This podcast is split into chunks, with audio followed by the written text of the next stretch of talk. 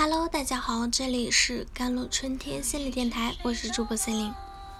今天跟大家分享的文章叫做：很多时候，我们就需要一个耐心倾听的对象。自杀干预师的主要任务是在电商平台及时发现和劝阻那些有轻生倾向的人，并对这一群体及时给予安抚，必要时联动家属和警方支持的。我对这个职业感到很好奇，我想知道他们到底什么本事，可以在规定时间内快速给人活下去的念头感。一分十秒后，自杀干预师得到了我的信任。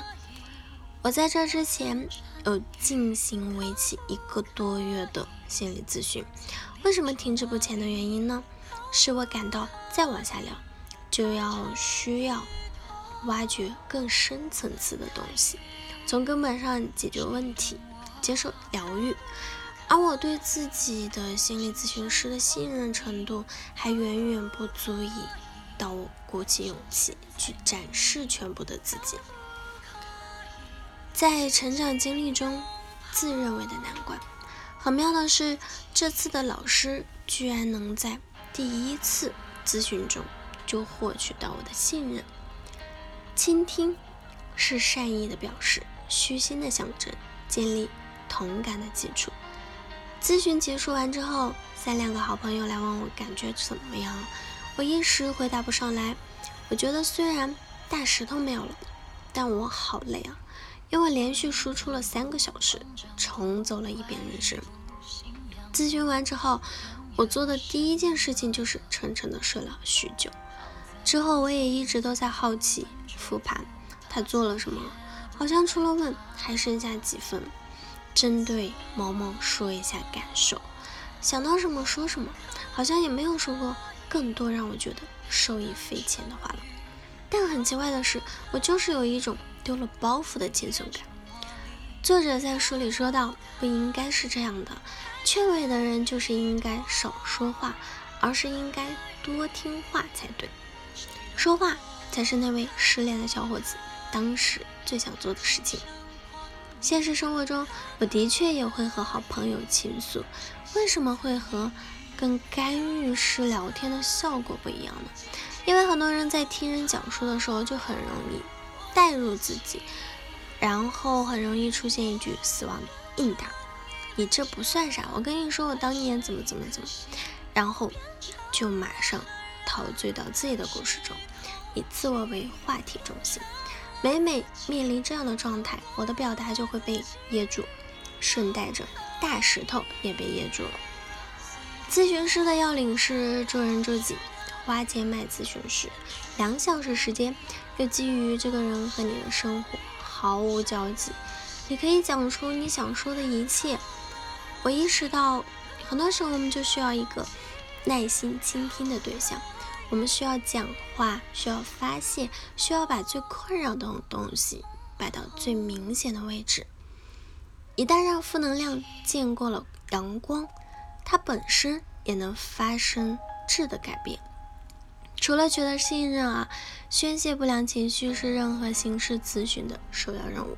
听，则是善意的表示，虚心的象征，也是建立同感的基础。这也是作为咨询师的。必备技巧，而自杀干预师呢？这个职业曾经被划分为猎奇一类，短暂的出现在各大的新闻报道中。和我这次咨询有所区别的是，干预师日常的工作更像是生命抢险，因为冲动自杀的人周期为十三秒，你在十三秒内拉住我，我可能就不会自杀了。我摇摇欲坠，所以希望都给你，给你十三秒来救我。他们坚信当事人仅仅是想结束痛苦，而并非想结束生命。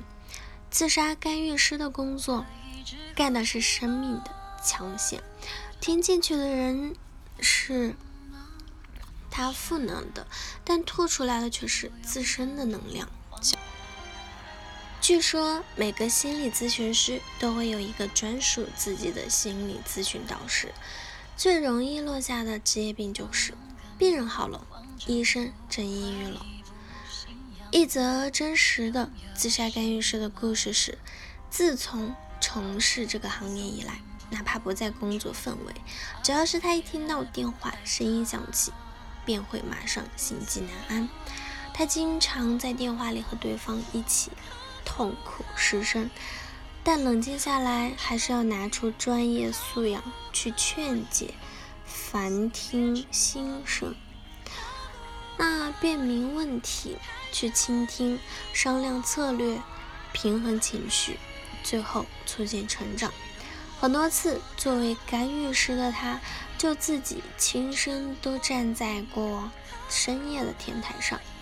的的确确，我这段时间也被逐渐的治愈了。虽然我一直的困境，都觉得这个世上没人爱我，但现在我发自内心的觉得这个世界还挺有意思的。朋友们都很爱我，让我别走。我拥有一片森林，只不过被一叶障目了。更何况这个世界上分明还存在那么多了不起的陌生人。尽管我们，尽管素昧平生，相隔千里，但是有这样一个人，还会在我身后，用爱默默守护我，而这种爱，不求回报。好了，以上就是今天的节目内容了。咨询请加我的手机微信号：幺三八二二七幺八九九五，我是 c e l i n e 我们下期节目再见。